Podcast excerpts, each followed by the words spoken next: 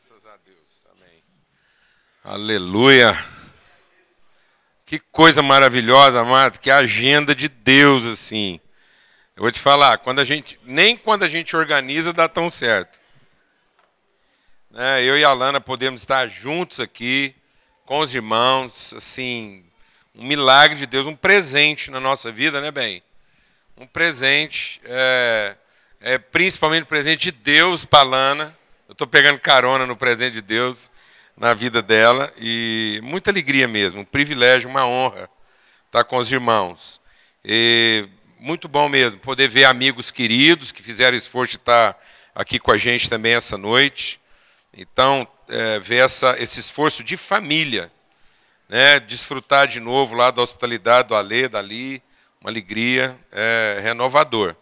E é interessante porque eu fico assim maravilhado. Eu estava sendo ministrado aqui nos louvores e, e, pensando, eu venho de um período, é, nas últimas três semanas, eu tenho, geralmente eu viajo muito, mas nessas últimas três semanas foi uma coisa assim mais intensa, até porque parte dessas viagens eu tive que fazer de carro e rodar uma boa parte do Brasil aí. E a gente rodou bastante visitando igrejas, ministérios, participando de eventos, alguns eventos assim jovens, outros eventos é, na área de missões, ministério, enfim, e em contextos totalmente diferentes. Interessante isso, convivendo com a família de Deus em realidades, contextos, culturas totalmente diferentes. E uh, a gente desceu para o sul do país, tive lá bem no sul mesmo, na região ali norte do Paraná, já perto lá de já é, Foz do Iguaçu, para aquela região. Depois, interior de São Paulo. E, e, no final de tudo isso, encontrei com a Lana e a gente foi parar lá no, no Nordeste. E sempre encontrando pessoas. Era um lugar onde as pessoas se reuniam, se encontravam gente de várias. É, eram encontros regionais. E foi curioso, porque, como eu estou dizendo, são é, origens, é, características distintas. E eu, eu, fiquei prestando atenção numa coisa curiosa. Em todo lugar que eu estava, o tema era quebrando paredes. Quebrando paredes, quebrando grilhões, quebrando muros. Você quebra o que foi, mas era quebrando alguma coisa. e hoje a gente estava sendo ministrado aqui e já começou. Quebra os grilhões, quebra as algemas. Eu falei, meu Deus do céu, Deus está querendo quebrar mesmo, Deus está pondo para quebrar.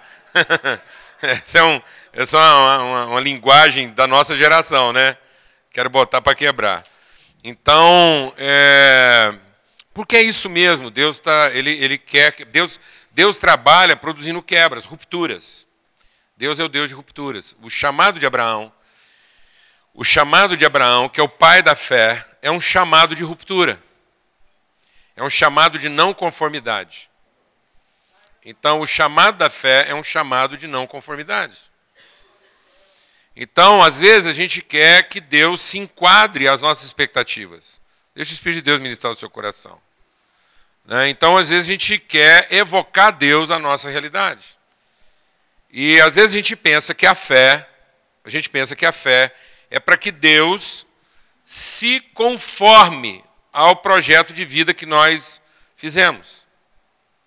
O pecado, amados, o pecado não foi planejar alguma coisa errada. O pecado não foi porque o homem planejou um erro. O pecado foi o homem pensar que do jeito dele daria certo. Amém? Então quer dizer uma coisa: não são seus erros que estão te afastando de Deus. O seu cansaço, o seu desânimo, frustração, amargura, muitas coisas erradas e nocivas estão acontecendo na nossa vida, não vem dos nossos erros, vem do nosso suposto certo é a gente imaginar que do jeito que nós planejamos funciona e a gente gasta o resto da vida usando as nossas crenças para trazer Deus à nossa conformidade. E o projeto de Deus não é satisfazer nossas expectativas, é desapontar todas elas. Aleluia, irmão. Glória a Deus. Porque ele é o Deus de não conformidade. Tanto é que a palavra de Deus a Abraão é: sai do meio da tua parentela. Parente não é família, mano.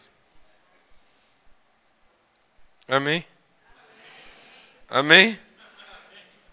todo parente precisa ser redimido por uma consciência de família. vou te provar que parente não é família. Parente é pode bater em doido. Parente é aquilo que você usa é, a seu favor ou contra alguém quando a chapa esquenta, sim ou não? Não é verdade? Quando a gente pensa em parente, a gente pensa em direito. Família a quebra do direito. Família é quando o direito é quebrado em favor de uma relação. E tanto é que quando a chapa esquenta lá na sua casa, aquelas discussões bem fervorosas, você usa parente para quê? Para apaziguar ou para resolver? É para resolver. É, você é desse jeito, eu sabia que esse parente seu, você é igualzinho, entendeu? Não é verdade? Então Deus diz o que? Sai daquilo que é o aparente. Foi ministrado aqui, sai do que é aparente sai daquilo que a sua razão percebe. A fé é a certeza das coisas que não se veem. A fé é entender que a vida não está na nossa objetividade, mas a vida está na consciência daquilo que é o absoluto. E o absoluto não é o objetivo, o absoluto não é o aparente, o absoluto é o invisível. E muitas vezes nós estamos querendo viver uma vida de conformidades, a partir daquilo que é aparente. Amém? E a fé é a certeza das coisas que não são o quê? Visíveis, não são aparentes. A fé é a firme convicção daquilo que ainda se espera. Amém. Abra sua Bíblia lá em, na segunda carta de Pedro. E Deus estava ministrando essas coisas sobre quebrar, quebrar, quebrar. E foi curioso isso. Eu estou, assim, impactado pelo que Deus está fazendo. Porque uma das coisas também que foi muito trabalhado nesses dias que a gente tem compartilhado com os irmãos é essa coisa do cansaço. Presta atenção, as paredes na nossa vida, as algemas, os grilhões, as amarras não estão fora de nós. Quando Deus manda quebrar muros, quando Deus manda quebrar as algemas, os grilhões, não são, nós não estamos emparedados por fora. A palavra de Deus diz que nossas armas são poderosas em Deus para destruir fortaleza. E o que ele chama de fortaleza não é um emparedamento externo. Não é o que está me acontecendo, é a forma como aquilo que está acontecendo está me afetando. O grande desafio da sua vida não é o que está te acontecendo. O grande desafio da sua vida é a forma como o que está acontecendo está te afetando. Às vezes a gente acha que a fé é para que os problemas sejam resolvidos. Não, mas a fé é para que os problemas deixem de me afetar na forma como eles vêm me afetando. Amém, amado? Porque se a fé fosse para resolver problemas, eu continuaria a ser uma pessoa susceptível, imatura. Bastava o problema acontecer de novo e eu achava que a fé não funcionou. Amém, amado? Então a fé é para transformar minha consciência e não minha situação. A fé não é para transformar o que está em torno de mim, a fé é para transformar o que está dentro de mim. Quando a palavra de Deus está dizendo da fé, a certeza das coisas que não se veem, não está falando das coisas externas, está falando das coisas o quê? Internas. Geralmente, deixa o Espírito ministrar o seu coração. Fala a verdade. Quando você diz assim, a fé é a certeza das coisas que não se veem, a fé é a firme convicção das coisas que se esperam, fala a verdade. Você está pensando em alguma coisa dentro de você ou fora de você? Fala a verdade. Fora. Não, amado, mas o que está fora de você já foi visto.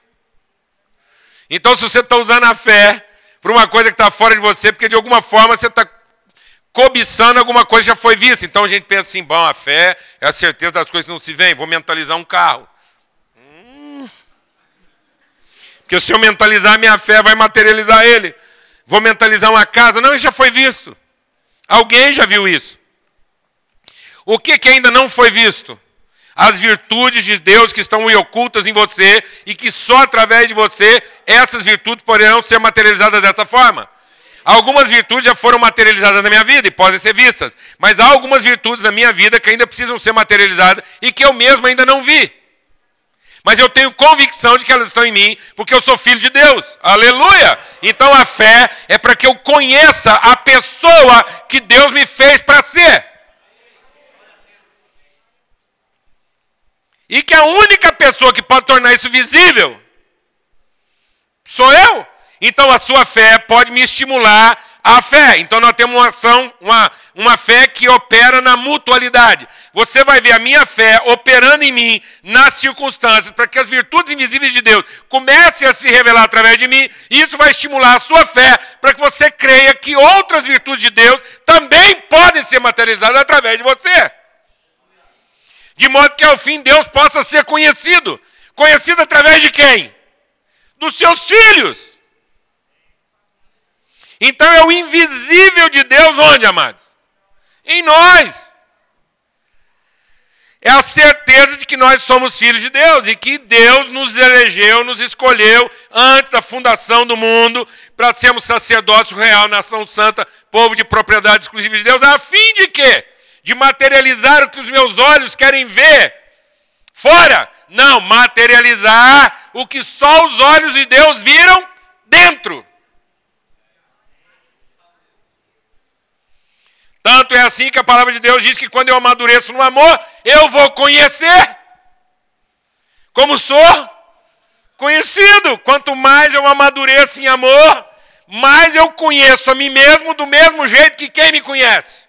Minha mulher, meus filhos, você não, na forma como Deus me conhece.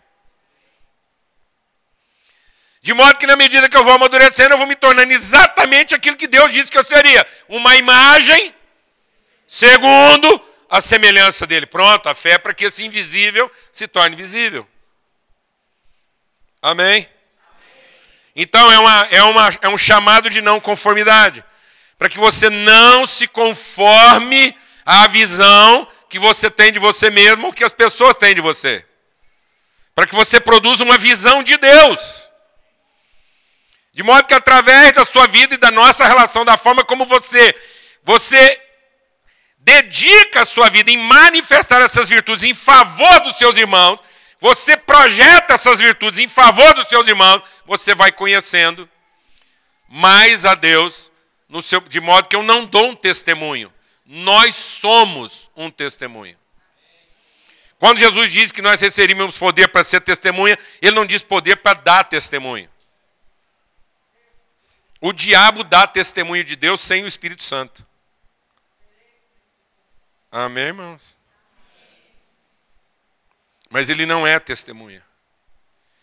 Porque ele não manifesta. Ele fala do poder de Deus, mas não manifesta. A natureza de Deus não se revela através dele. Mas nós podemos revelar. Estão entendendo isso? Então, isso é uma quebra de fortalezas. Fortalezas que estão fora? Não. Fortalezas que estão onde? Dentro. E por que, que muitas vezes a gente está cansado? Às vezes as pessoas têm me perguntado, porque como a gente viaja muito, dorme pouco, está para todo lado, as pessoas perguntam assim, você está cansado? Eu falo, não, estou com sono.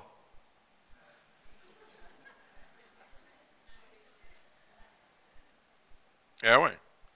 Sono é uma coisa que você deita, dorme e acaba. Cansaço é uma coisa que você pode dormir e não acaba.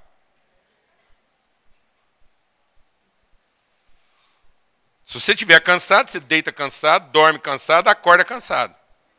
Sem sono, mas cansado. Eu não, eu durmo, cabo o sono. Eu não fui dormir porque eu estava cansado, eu fui dormir porque eu estava com sono, amém, mano? Glória a Deus. Aleluia. Amém, irmão? Amém. Faz toda a diferença, porque se você anda cansado é porque você está trabalhando na coisa errada. Porque os que esperam no Senhor não se, mas ficam com sono. Jesus nunca ficou cansado, mas estava com sono. Foi lá, foi dormir, acabou. Até Jesus ficou com sono. Amém? Então o cristão fica com sono e com fome. Você comeu e dormiu, acabou o problema. Você não está cansado. Amém, mano? Você está cansado, você dorme e come não descansa. Porque cansaço é trabalhar fora do propósito. Por isso que Deus não descansou porque estava cansado. Porque descanso não tem nada a ver com cansaço. Não há descanso para o cansaço. Para o cansaço, só libertação. Deus não descansou porque estava cansado. Deus descansou porque terminou a sua obra. Concluiu o seu propósito. Isso é descanso. Então, o que, que produz descanso? Saber que você trabalhou naquilo que era o propósito que você tinha que trabalhar e concluiu isso satisfatoriamente. Pronto, você descansou. Não porque você estava cansado. Amém, mano? Aleluia. Porque Deus descansou e continua trabalhando. Como é que Deus descansa e continua trabalhando? Amém? Porque o trabalho de Deus não produz cansaço. Os que esperam o Senhor não se cansam, mas fica com sono. E dorme. Amém? Aleluia. Você está com sono ou está cansado? Pois é, o Elias, o Elias trabalhou, teve um resultado positivo, ficou deprimido. Falou, Elias, primeiro, Deus falou para ele, primeiro vão resolver o seu problema de sono e fome, depois vão resolver o seu cansaço. Primeiro você come e dorme, depois você comer e dormir, para não misturar os problemas, nós vamos tratar o seu cansaço. Seu cansaço é porque você anda colocando a sua expectativa onde você não devia ter colocado. Amém, amados? Em nome de Jesus. Então, 2 Pedro diz assim: Simão Pedro, servo e apóstolo de Jesus Cristo, aos que conosco obtiveram fé igualmente preciosa na justiça de nosso Deus e Salvador Jesus Cristo. Graça e paz vos sejam multiplicadas no pleno conhecimento de Deus e de Jesus, nosso Senhor.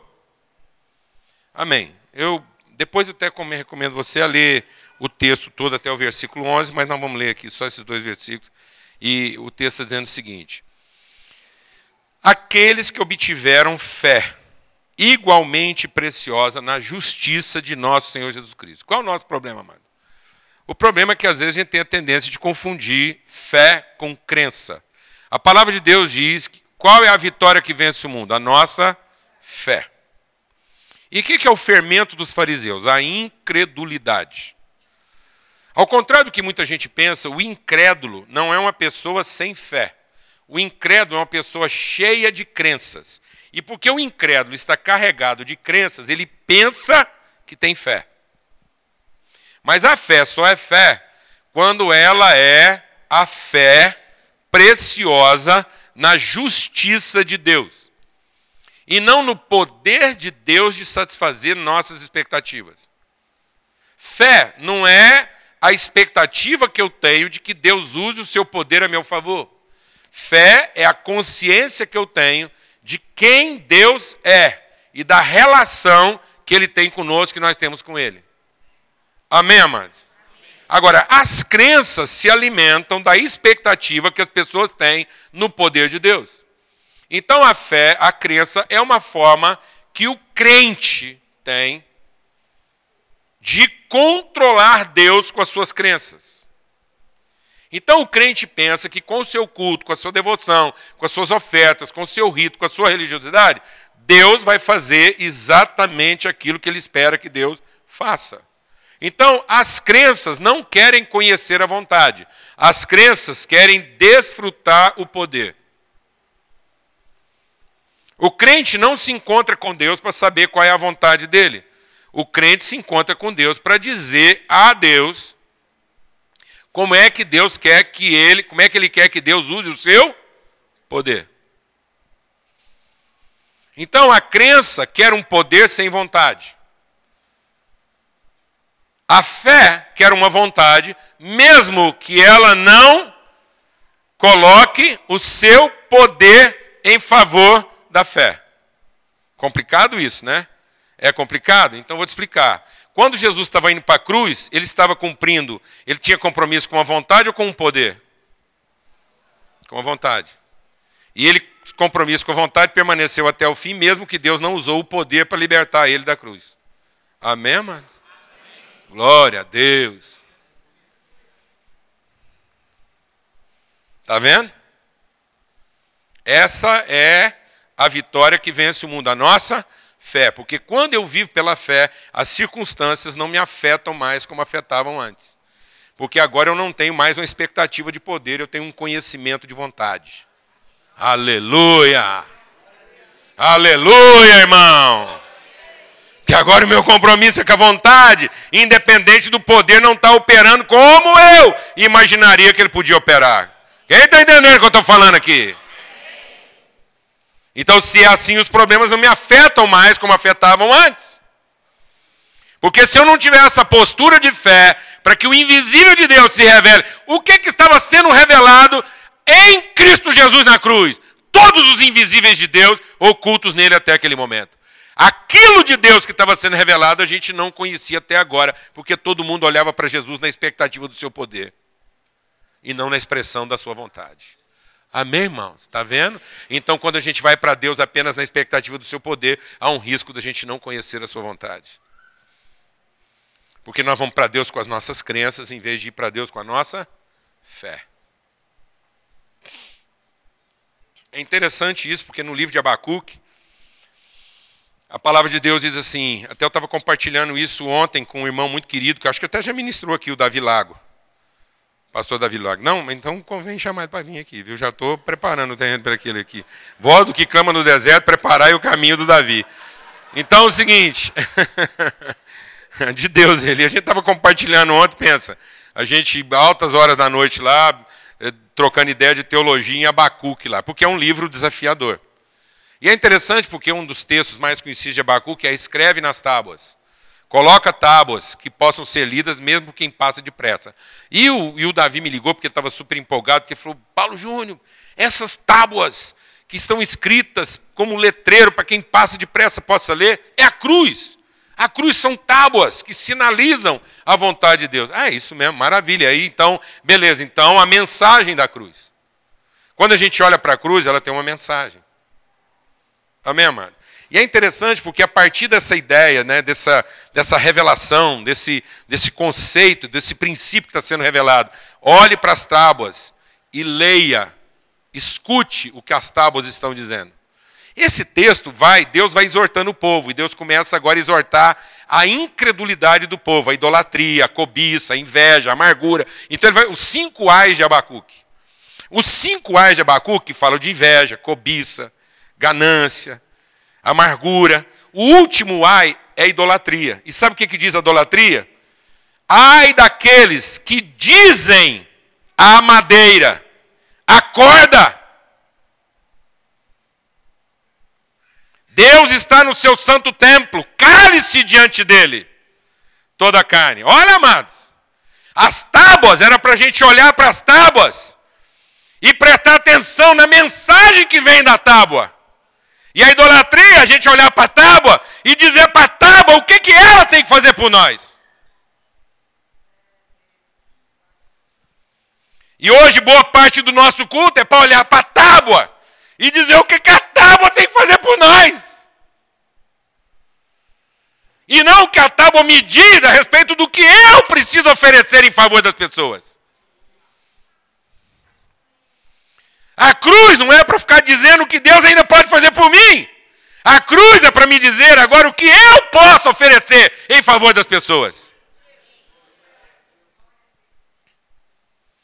A cruz é para que eu pare de ficar falando para Deus o que, que Ele tem que fazer por mim. E eu posso escutar de Deus qual é a vontade dEle a ser revelada através de mim.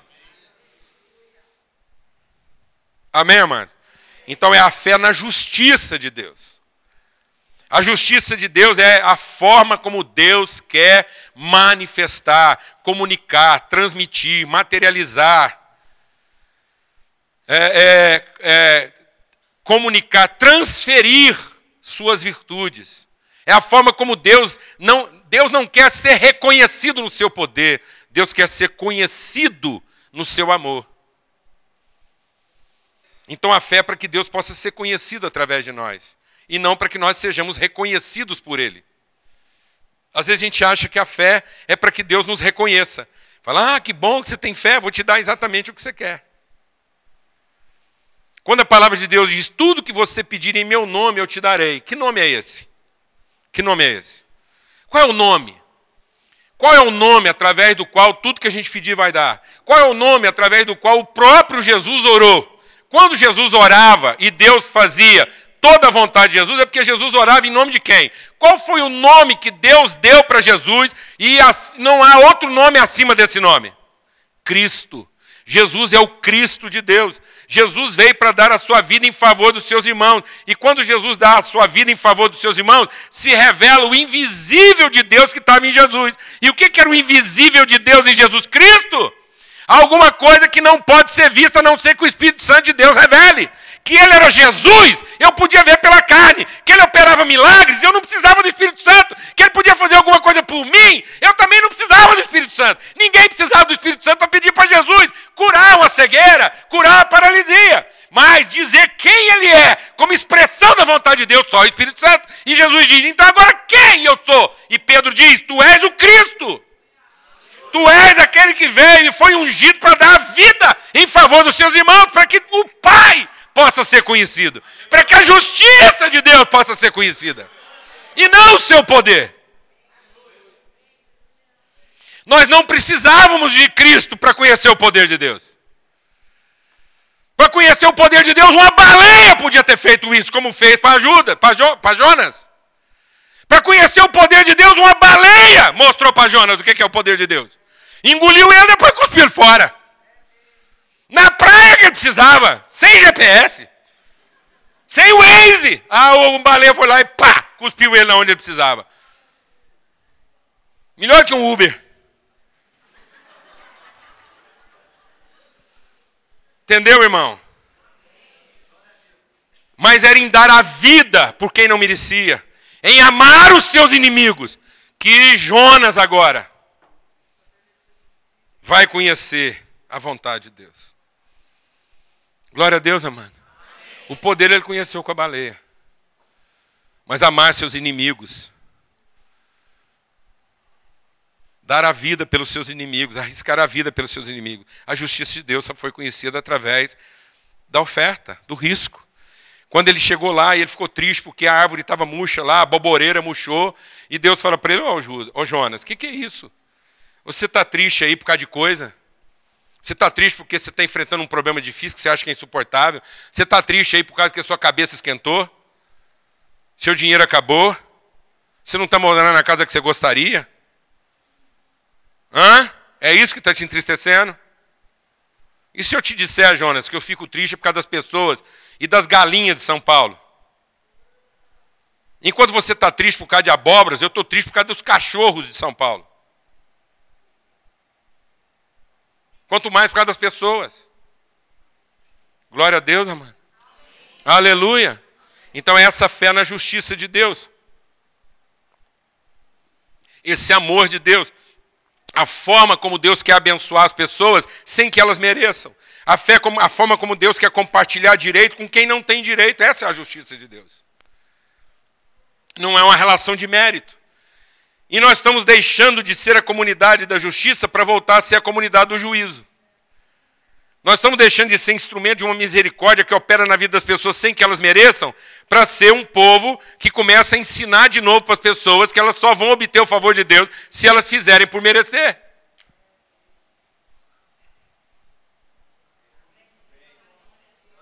Vamos abandonando a fé e vamos voltando para quê? Para as nossas crenças. Onde o que conta é o poder e não a vontade. Eu vou te fazer uma pergunta. Quando você vem aqui para a reunião, você vem para buscar a vontade de Deus ou um pouco mais do seu poder? Seja honesto.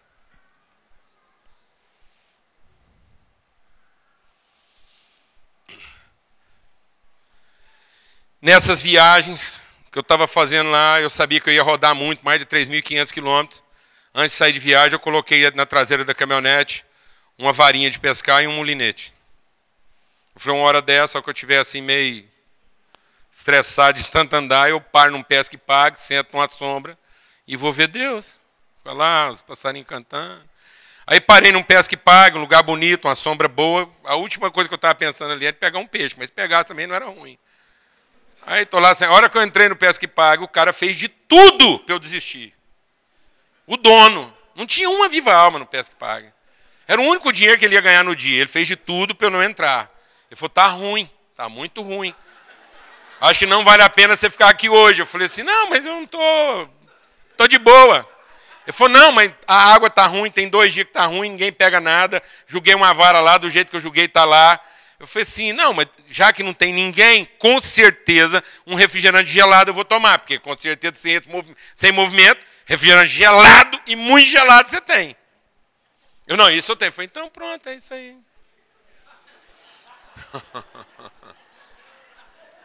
Sentei lá na sombra, briguei lá. Aí o ajudante lá, o cara que fica servindo, todo mundo, não tinha ninguém para servir, foi tratamento VIP.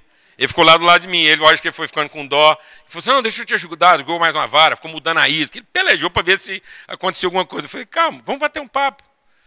Como é que você chama? Porque é uma coisa, mano. Vou fazer uma pergunta para você. Você vai na padaria para comprar pão ou para encontrar o padeiro?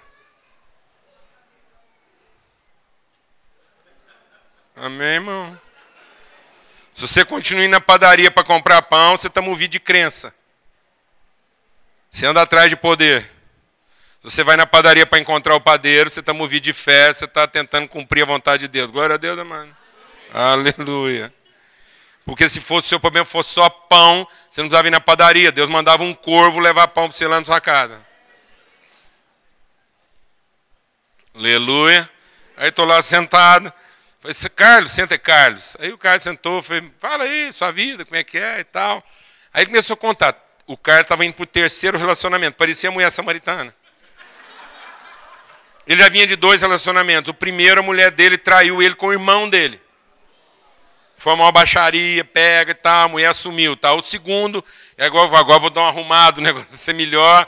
A mulher sumiu da vida dele, ele ficou sabendo só 15 dias depois, quando ela mandou uma carta lá de onde ela estava. Pensa uma vida atrapalhada, a vida do cara. E ali doideira, o menino foi, ficou órfão aos 10, 12 anos de idade. Não conhecia o pai dele, criado por uma família de muitos irmãos, a mãe trabalhando sozinha. Eu conheço bem aquela essa, essa cultura e essa realidade, que é a realidade lá dos produtores de hortaliça, vida muito precária, trabalho difícil, ganha pouco, mora mal. E eu fui entendendo a história do Carlos. A penúria dele. Um rapaz de menos de 40 anos. E falou: Não, agora eu estou mais num relacionamento, eu quero ver se agora dá certo. Eu falei: Carlos, Alguém já falou do amor de Deus pela sua vida, revelado através de Jesus? Alguém já sentou com você para te falar do amor de Deus por você através de Jesus Cristo, revelado em Jesus? Ele falou: Não, ninguém nunca falou disso para mim. Eu falei: Então vamos conversar. E aí a gente começou a conversar sobre a orfandade do Carlos. Que ele não era mais órfão, que ele tem um pai. E que Jesus veio ao mundo para revelar para ele que ele tem um pai. E que o Espírito derramado por Cristo é o Espírito de Deus para testificar com o Espírito dele que ele também é filho de Deus. Enfim, no final da conversa, eu falei, Carlos, e agora? Você é órfão? Ele falou, não, eu tenho um pai. Quem é seu pai? Ele falou, Deus é meu pai. Jesus veio revelar que eu tenho um pai. Eu falei, então a próxima vez que você for falar com Deus agora, o que você vai pedir para ele?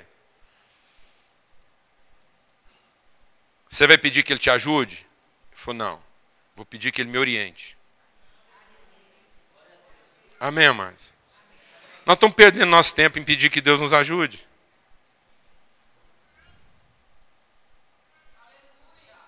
Jesus não veio te revelar um Deus que pode te ajudar. Jesus ajuda macaco, Jesus ajuda. Deus ajuda macaco. Ou você acha que a galinha que você comeu no almoço dependia de quem para chegar lá na sua mesa? A misericórdia de Deus ajudou a galinha para a galinha ajudar você. Não queira ser só ajudado por Deus. Você não virar um frango. Entendeu, amado? Amém, irmão. Aleluia. Aleluia. Glória a Deus. É a vontade de Deus. É o senhorio e a paternidade de Deus na nossa vida. A gente pensa que Deus é todo poderoso, e Ele é todo poderoso, Ele pode fazer tudo que eu preciso. Então eu vou te fazer uma pergunta. Quanto do poder de Deus ele precisou usar para fazer tudo que ele fez?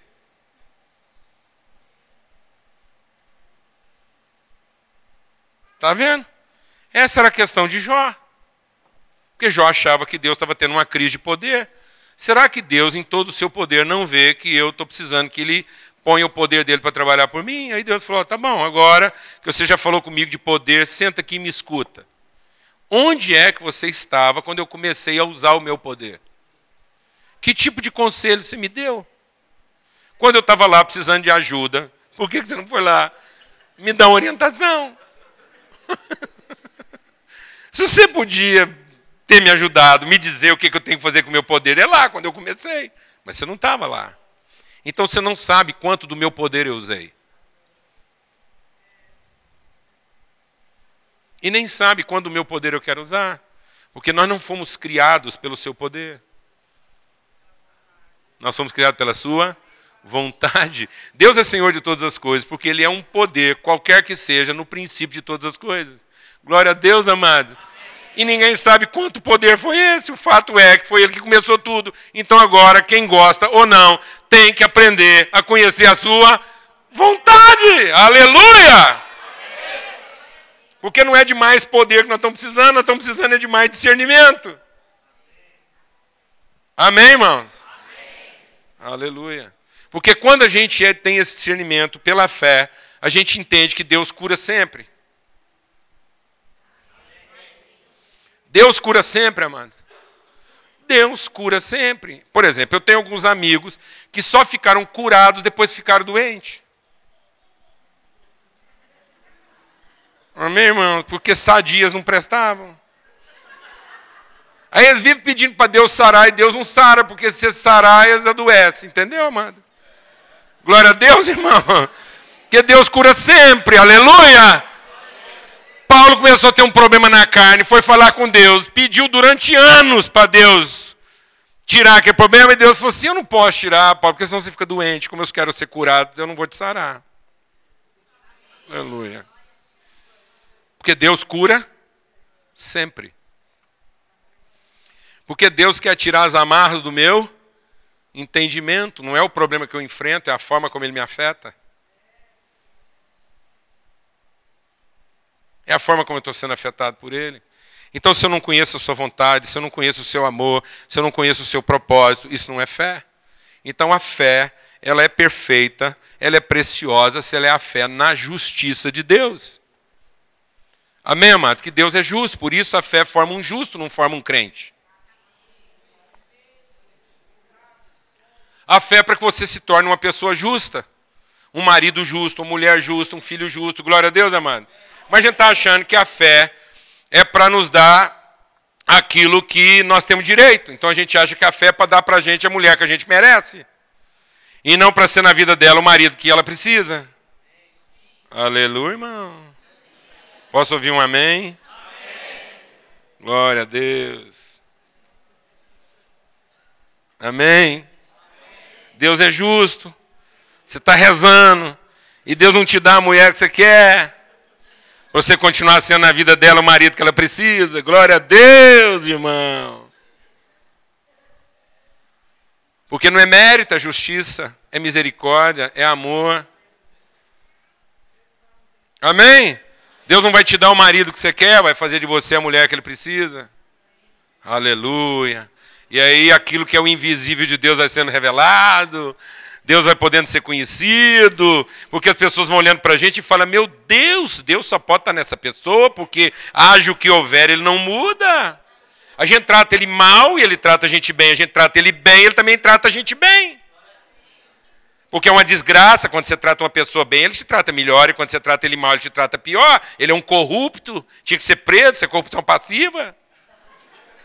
E a gente começa a pensar isso de Deus, se eu tratar Deus bem, ele vai me tratar melhor, porque se eu tratar ele mal, ele vai me tratar pior. E como a gente mais erra do que acerta, quem vai salvar Deus o dia que todo mundo fizer o pior? Tá vendo, amados? E é dessa ideia de que Deus piora, na medida em que a gente piora, é que enche o nosso coração de ansiedade, porque a gente não percebe que a crença quer dar a nós controle, em vez de dar a nós confiança. Fé é para te dar confiança e não controle. Crença é para te dar controle e não confiança. Crença é o esforço que você faz para controlar Deus, porque você não confia nele. E como a gente não confia em Deus, a gente quer controlar Ele, a gente faz de tudo para fazer exatamente o que a gente acha que Ele quer, para no final Ele nos dar exatamente aquilo que a gente espera. Sim ou não? Por que, que a gente não pode orar e dizer, Senhor, venha sobre nós o teu reino e faça-se hoje exatamente. Deus, é o seguinte. Hoje é segunda-feira. Tem um monte de coisa para resolver, mas sabe o que isso é, Deus? Seguinte, não vou falar nada não. Faça-se a tua vontade. Exatamente como o Senhor pensou. E eu vou ficar aqui desfrutando disso com alegria. Glória a Deus, amado. Amém?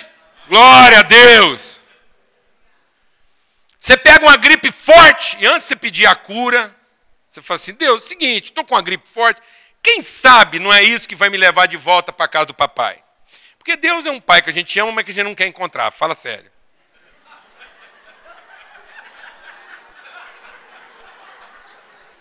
Não, fala sério.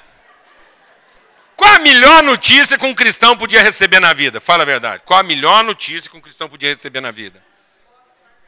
Você só tem uma semana de vida. Melhor do que essa, você fala, você só tem um dia de vida. Então, uma boa notícia na vida de um cristão, fala assim, é o seguinte, vi aqui pelos seus exames, você tem só uma semana. Fala, só mesmo? Uma semana? Acabou? Eu estou voltando para casa. É isso mesmo? Jesus!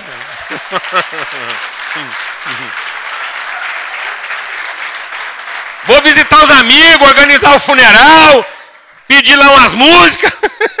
Vou pedir umas músicas.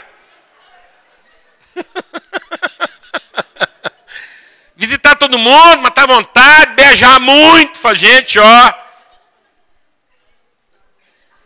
Espero vocês lá. Onde? Casa de papai.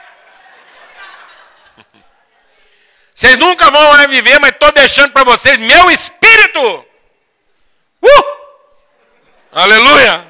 Mas não. Mas não. Por que, que a gente simplesmente não diz, faça-se a tua vontade? Porque no fundo a gente não confia. E a gente não confia porque quer ter o controle. Nós queremos que a fé cumpra os nossos planos e não o plano de Deus. É a ideia de que Deus nos deu uma missão. Deus não deu para a gente uma missão, porque se Deus tivesse dado uma missão, eu teria o direito de ser reconhecido por Deus quando eu cumprisse essa missão. Deus não me deu uma missão. Deus tem uma missão. E ele me incluiu na missão dele. A missão de Deus é me tornar alguém exatamente parecido com ele. A missão de Deus é me transformar num ser humano, numa forma humana de ser. A missão de Deus é me transformar numa forma humana de ser que materialize as virtudes invisíveis de Deus. É, essa é a missão de Deus. Nos transformar em alguém que, quando, ainda que seja no fim da sua vida, alguém vai olhar para você e falar assim: esse era um filho de Deus. Nós vimos Deus. Quando nós olhamos para a vida desse homem e dessa mulher, nós vimos Deus. Nós encontramos esperança, porque Deus pode ser visto através dele. Então a fé não é para que eu seja reconhecido, a fé é para que Deus seja conhecido. Amém, amados? Não é a missão, minha missão, que Deus vai premiar, é a missão de Deus que eu vou completar. Eu estou completando a missão de Deus, eu sou obediente ao propósito de Deus, e no fim da minha vida, a missão de Deus em me transformar num verdadeiro filho dele, qual a missão de Deus? transformar a gente em alguém da estatura perfeita de Cristo Jesus. Alguém em quem não falta coisa alguma. O Senhor é meu pastor e nada me faltará. Não faltará quem me ajude, não faltará quem me atrapalhe, não faltará saúde, não faltará doença, não faltará coisa a favor, não faltará coisa contra. Amém, amado? Não faltará dia nem noite, não faltará lugar alto nem lugar baixo. Eu vou ter tudo o que eu preciso para que no fim da minha vida eu seja a pessoa perfeita. Eu me torne o jantar. Glória a Deus. O Salmo 23 é como é que uma ovelha, onde não falta nada, nem o frigorífico, ela se transforma em jantar. Glória a Deus, amado. Aleluia. Cumpre o propósito. Alguém que é servido na mesa, regado com óleo, azeite na cabeça para ficar melhor, para que você seja palatável. Para que alguém, ao comer de você, diga: Eu comi de Deus.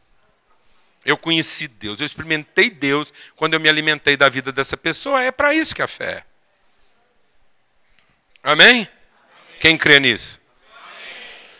A gente tem uma figura de salvação que é, é quando a gente está vendo, quando a gente já estou concluindo, quando a gente percebe aqui assim, ó, presta atenção, quando a gente confunde fé com crença, salvação é como uma rede sendo lançada, o reino de Deus é como uma rede sendo lançada que pega muitos peixes. E são tantos os peixes que depois vem os anjos e separam os peixes bons dos peixes maus. Isso é, um, isso é o projeto de salvação, o reino de Deus, uma rede sendo lançada para reunir muitos peixes. Agora eu te pergunto, se isso é uma figura de salvação e do propósito de Deus, uma rede sendo lançada que pega muitos peixes e depois os anjos separam peixes bons de peixe mau, o que é um peixe mau? É um peixe down. Um peixe que gosta de fazer maldade um peixe tatuado, lagador, que só escuta música doida, fala umas coisas esquisitas. O que é peixe bom? Peixe bom é um peixe que veste direitinho, vai no culto, dá dízimo, canta umas músicas legais, tudo que ele fala você entende. Você é peixe bom? Não, amado, não tem nada a ver com isso. Peixe bom é o que serve para ser comido, peixe mau é o que não serve para ser comido. Então, se é um peixe bom, se a gente puder comer você. Se não puder comer você, você não é um peixe bom.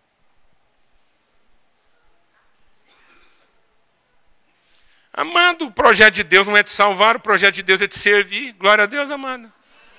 Amém, amado. O projeto de Deus não é te poupar, o projeto de Deus é te fazer o melhor dos jantares que nós já tivemos. Aleluia, irmão. Glória a Deus. Naquele tempo não tinha nem freezer para dizer que um peixe bom podia ser guardado por um ano. O peixe bom era comido em menos de uma semana. Hoje não, a gente tem que fazer discipulado com o cara, um ano de treinamento, seminário, para ver se ele fica bom para ser comido. Não, aquela época lá o cara convertia, uma semana ele estava comido. Uma semana você sabia se ele era bom ou se não era. Amém? Porque ele já nascia para servir, não para ser servido. Ele nascia para dar a vida para os outros e não para merecer alguma coisa além disso. Glória a Deus, amados. Ele nascia para que Deus pudesse ser conhecido através da sua oferta e não ele ser reconhecido através dos seus esforços. Então, quando não há fé, a gente fica escravo de duas coisas: ansiedade, porque queremos ter o controle, e amargura, porque queremos ter o direito. Há duas coisas que contaminam o coração do homem. Jesus diz: Não andeis ansiosos de coisa alguma. Não ande ansioso quanto ao que comer ou que vestir. Não ande ansioso quanto ao dia de amanhã. Quem ensinou a gente a pensar em amanhã, amados? Quem colocou para nós o futuro? O diabo. O diabo foi a primeira pessoa que fez a gente pensar em um outro dia que não fosse hoje. O diabo disse: no dia em que você fizer, então você será.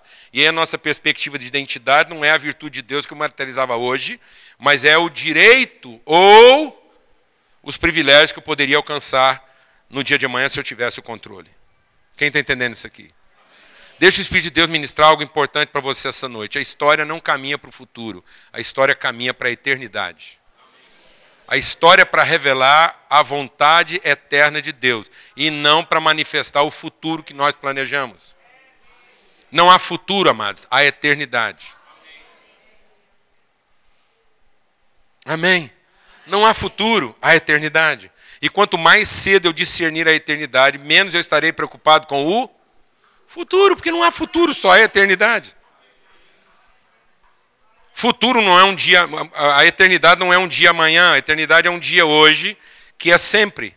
Então a história vem da eternidade e vai para a eternidade. Mas como nós pensamos na linha do tempo, a gente pensa que a história vem do passado para o futuro, e não. A, a, história vem da vontade de Deus e caminha para a vontade de Deus. Então nós estamos aqui para cumprir as coisas eternas e não para garantir o nosso futuro. Mas a gente prega a salvação para os outros, como se aceitar a Cristo fosse garantir o quê? o futuro deles e não os tornar instrumentos de revelação da eternidade. Quando eu me converto a Cristo, não é para garantir o meu futuro. Quando eu me converto a Cristo, é para me convertir à minha eternidade.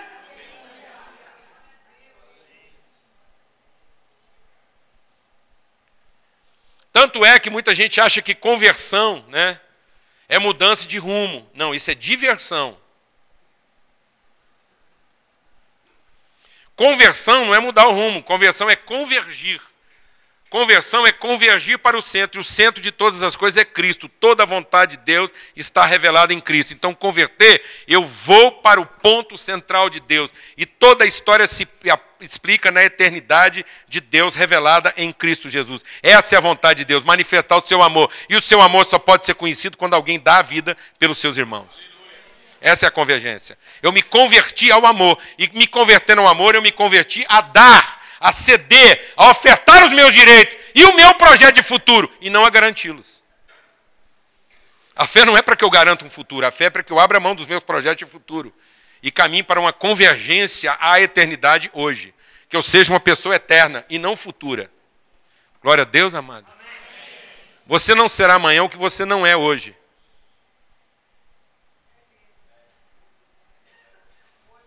O diabo é que fez a gente acreditar nessa mentira. Que no dia em que você fizer, você vai ser uma coisa que você ainda não é. Aquilo que eu faço não é para que eu me torne o que eu não sou. Aquilo que eu faço é para revelar quem nós já somos. Desde a eternidade, segundo a vontade de Deus. Amém? Amém? Ansiedade. E a segunda coisa que aprisiona o nosso coração é a amargura. É o direito. A ansiedade é o controle. A amargura é o direito. De modo, amados, que a amargura não vem do que os outros fazem de errado comigo. A amargura é o sentimento que eu tenho quando, fazendo a coisa certa, eu não sou respeitado no meu direito. Então eu não fico amargurado por conta do que os outros fizeram de errado. Eu fico amargurado por conta daquilo que eu fiz de certo. Alguém entendeu o que eu estou falando? Não, mano. Não é o que os outros estão fazendo de errado com você que está te deixando amargurado. É a ideia de você pensar que porque você fez a coisa certa, você tem o direito das pessoas também fazerem o certo com você. E deixa Deus ministrar o seu coração essa noite. Jesus não veio para te ensinar a ser honrado, Jesus veio para te ensinar a ser traído. Porque para ser honrado ninguém precisa do Espírito Santo. Mas alguém que, ao ser traído, continua tendo a disposição de repartir o seu pão com seus inimigos, só com o Espírito Santo. Então Jesus não veio te ensinar a ser honrado. Jesus veio te ensinar como é que uma pessoa, mesmo sendo traída, não muda. Glória a Deus, amado. Aleluia. Por isso, no que depender de você, tenha paz com todos os irmãos. E não deixe que nenhuma raiz de amargura brote no seu coração. Porque se essa raiz brotar, muitos serão contaminados. E é isso que compromete a nossa santidade. De modo que santidade não é para que eu veja Deus. Santidade é eu não deixar que quando as pessoas fazem alguma coisa errada comigo, isso deixe gerar no meu coração uma raiz de amargura, de modo que Deus não possa mais ser visto. De modo que a minha santidade não é para que eu veja Deus, é para que Deus possa ser visto. Santidade não são as mudanças que eu quero para poder ver um Deus que eu ainda não vi. Santidade é a forma como eu não mudo porque eu vi Deus. Então, santidade não é mudar para ver Deus. Santidade é, tendo visto Deus, eu não mudo. Glória a Deus, amado. Aleluia. Independente do jeito que você me trata, você vai continuar vendo Deus. Aleluia. E eu não vou deixar brotar no meu coração nenhuma raiz de amargura. Eu queria orar agora por cura. Nós vamos terminar exatamente agora, às nove e meia. Então eu quero orar por cura. Eu vim aqui essa noite para orar por cura, para que os grilhões sejam derrubados, para que as algemas sejam rompidas e para que Deus remova do seu coração todo o cansaço. Agora você sabe de onde vem o cansaço. O cansaço vem da ansiedade e da amargura. O cansaço vem de você tentar manter o controle ou de você tentar garantir o direito. É isso que está deixando a gente cansado. Não é a quantidade de trabalho que você tem. É tentar ter o controle sobre isso que te deixa cansado. É tentar garantir os resultados daquilo que você está fazendo é que está te deixando cansado. Então muitas vezes você trabalha pensando que se você fizer a coisa certa, você vai ter a resposta certa. Eu quero te dizer uma coisa: isso é ilusão. Isso é expectativa. Não é fé. Quero te fazer uma pergunta. Quando você lê a Bíblia, a procura de promessas, é para alimentar a expectativa do que você ainda vai receber? Ou você procura promessas para alimentar a sua certeza do que você já recebeu? A promessa de Deus é porque você tem expectativa do que você ainda pode receber, ou a promessa é para que você tenha certeza do que você tem para oferecer? Responde, mano. A promessa é para você ter expectativa do que você ainda vai receber, ou para você ter certeza do que você tem para oferecer? Glória a Deus. Então não procure promessas para alimentar a sua expectativa do que você ainda pode receber. Mas agora procure promessas para você ter certeza do que você tem para oferecer.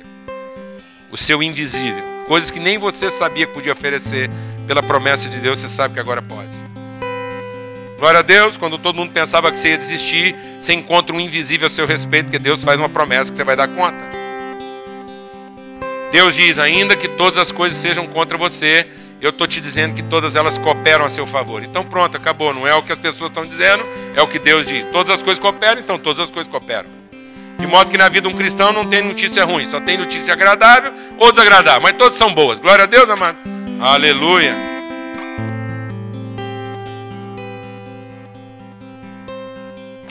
Amém? Deus mudou uma coisa no meu coração. Eu estou indo agora visitar doente no hospital. Quando o cara é crente, quando o cara é incrédulo, eu vou lá orar por ele. Mas quando eu vou agora no hospital e o cara é cristão, eu vou lá pedir para ele orar por mim. Eu chego lá e falo, irmão, aproveitando o fato que você está aqui deitado, descansando, sua família toda em volta, um punhado de gente cuidando de você, eu vim aqui pedir para você orar por nós. Porque lá fora a chapa está quente, uma trabalheira só, não está dando para deitar, não está dando para comer na hora. Então nós estamos precisando das suas orações. Glória a Deus, amado. Amado, que que com um cristão está fazendo dentro do hospital se não for para acudir o povo que está lá dentro, amém? Aleluia que que Paulo foi fazendo uma cadeia se não for para salvar os presos que estavam lá dentro? Não faz sentido, amém? Vamos orar agora. Eu queria orar por cura. Se algo, fica sentado aí. Quero fazer um apelo aqui antes de se levantar. Em nome de Jesus, você só vai levantar se isso testificar no seu coração. Caso contrário, você vai orar sentadinho. Se há alguém aqui que tem sido perturbado com alguma algema de ansiedade. Se a ansiedade tem transtornado a sua vida, tem tirado o seu foco, se a preocupação com o futuro, o controle das coisas, como é que vai ser, vai deixar de ser, vida dos filhos, empresa, o que for, se isso tem perturbado você a ponto de você não conseguir se relacionar bem com as pessoas, ou fazer aquilo que Deus quer que você faça hoje, eu quero que você fique de pé, eu quero orar com você você, só essas pessoas.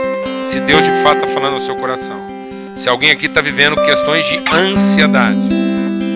Se há alguém aqui vivendo dramas de amargura. Se há coisas no seu coração que tem amargurado você. Você pensou que fez a coisa certa. Você se dedicou, fez o seu melhor e não recebeu exatamente aquilo. E de alguma forma você carrega um senso de prejuízo. Você foi prejudicado. E isso está adoecendo você. Adoecendo inclusive fisicamente. Se há alguém aqui preso em laços de amargura, eu queria que você também ficasse de pé onde você está. Eu quero orar com você por você. Deus vai operar cura aqui essa noite. Alguém nessa condição, fique de pé. Acenda a luz aí, por favor. Eu queria te mostrar uma coisa. Isso não é para constranger ninguém, não. Isso é porque nós estamos numa reunião de família. Eu fiz esse mesmo apelo num encontro de missão. 800 missionários reunidos, só pastores e missionários gente com chamado, vocação, trabalhando para o Senhor. E a reação foi a mesma. Eu pedi para aquelas pessoas darem uma olhada em volta. E vou pedir para você olhar em volta agora. Não é para te constranger. É para você entender o que, que anda acontecendo com a gente. Como é que pode funcionar, mano?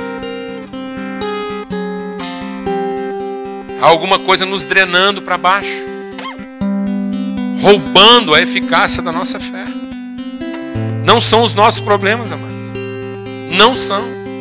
É a forma como nós estamos sendo afetados por eles. Enquanto tiver ansiedade. E isso é uma coisa que a gente tem que tratar. Não é? A gente tem que tratar. Jesus diz: Não andeis ansiosos. Ele não vai, nós temos que resolver isso. Com fé. A fé é para enfrentar a ansiedade. E ele diz: Não deixe brotar uma raiz de amargura. É a gente. Como é que eu vou enfrentar isso com fé? Por isso que é paz e graça serão multiplicados. Onde há paz, não há ansiedade. Onde há graça, não há amargura. E nós vamos profetizar agora. Nós vamos orar em tom profético, declarando. Nós não temos que pedir isso, não. Nós temos que ordenar isso. A palavra de Deus diz: onde você chegar, onde você chegar, você declarar a paz de Cristo seja sobre todos os filhos da paz que aqui estão. Lá em casa não tem outra palavra. Se eu sair de casa 20 vezes e voltar para casa 20 vezes, as 20 vezes que eu volto, eu ponho o pé em casa e digo: A paz de Cristo seja sobre essa casa e sobre todos os filhos da paz que aqui vivem. Possua isso agora em fé. A fé é para que você se aproprie disso. Esse é o seu invisível. Sabe qual é o seu invisível? Paz e graça. Oh Deus amado, Senhor Deus, nosso Deus e nosso Pai, que a paz de Cristo Jesus, o Senhor, seja sobre todos os filhos da paz que aqui estão. A paz de Cristo venha sobre ti. Que o Senhor faça resplandecer sobre ti agora o seu rosto. Que a face do Senhor resplandeça sobre ti agora e te dê paz. A graça de Cristo seja sobre a sua vida. O Espírito do Senhor sopra em ti agora. O Espírito do Senhor. O Espírito de nosso Deus, nosso Pai. O Pai de nosso Senhor Jesus Cristo. O Espírito de Cristo. Sopra agora no teu coração. E testifique no teu coração que você é filho de Deus. Espírito do Deus vivo, sopra agora. Espírito do Deus vivo, testifica em nosso coração. Que os olhos do nosso entendimento sejam agora iluminados no pleno conhecimento da nossa vocação em Cristo Jesus. O nome que o Senhor nos deu, o nome que está acima de todo nome. O Senhor nos chamou de Cristo, nosso nome é Cristo. Somos filhos do Deus vivo, um com Cristo. Porque o Espírito dele habita em nós e através de nós se revela. Sopra o Espírito Santo de Deus e lava, lava, limpa, limpa, sejam removidos agora. Nós declaramos, nós ordenamos, sejam removidos agora. Todo entulho de ansiedade, toda raiz de amargura, seja removida, que as paredes, os muros de impedimento sejam destruídos no nosso entendimento.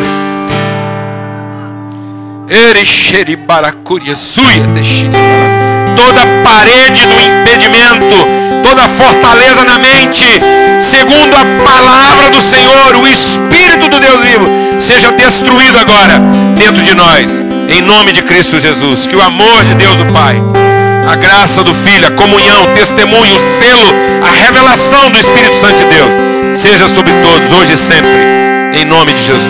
Amém e amém. Graças a Deus.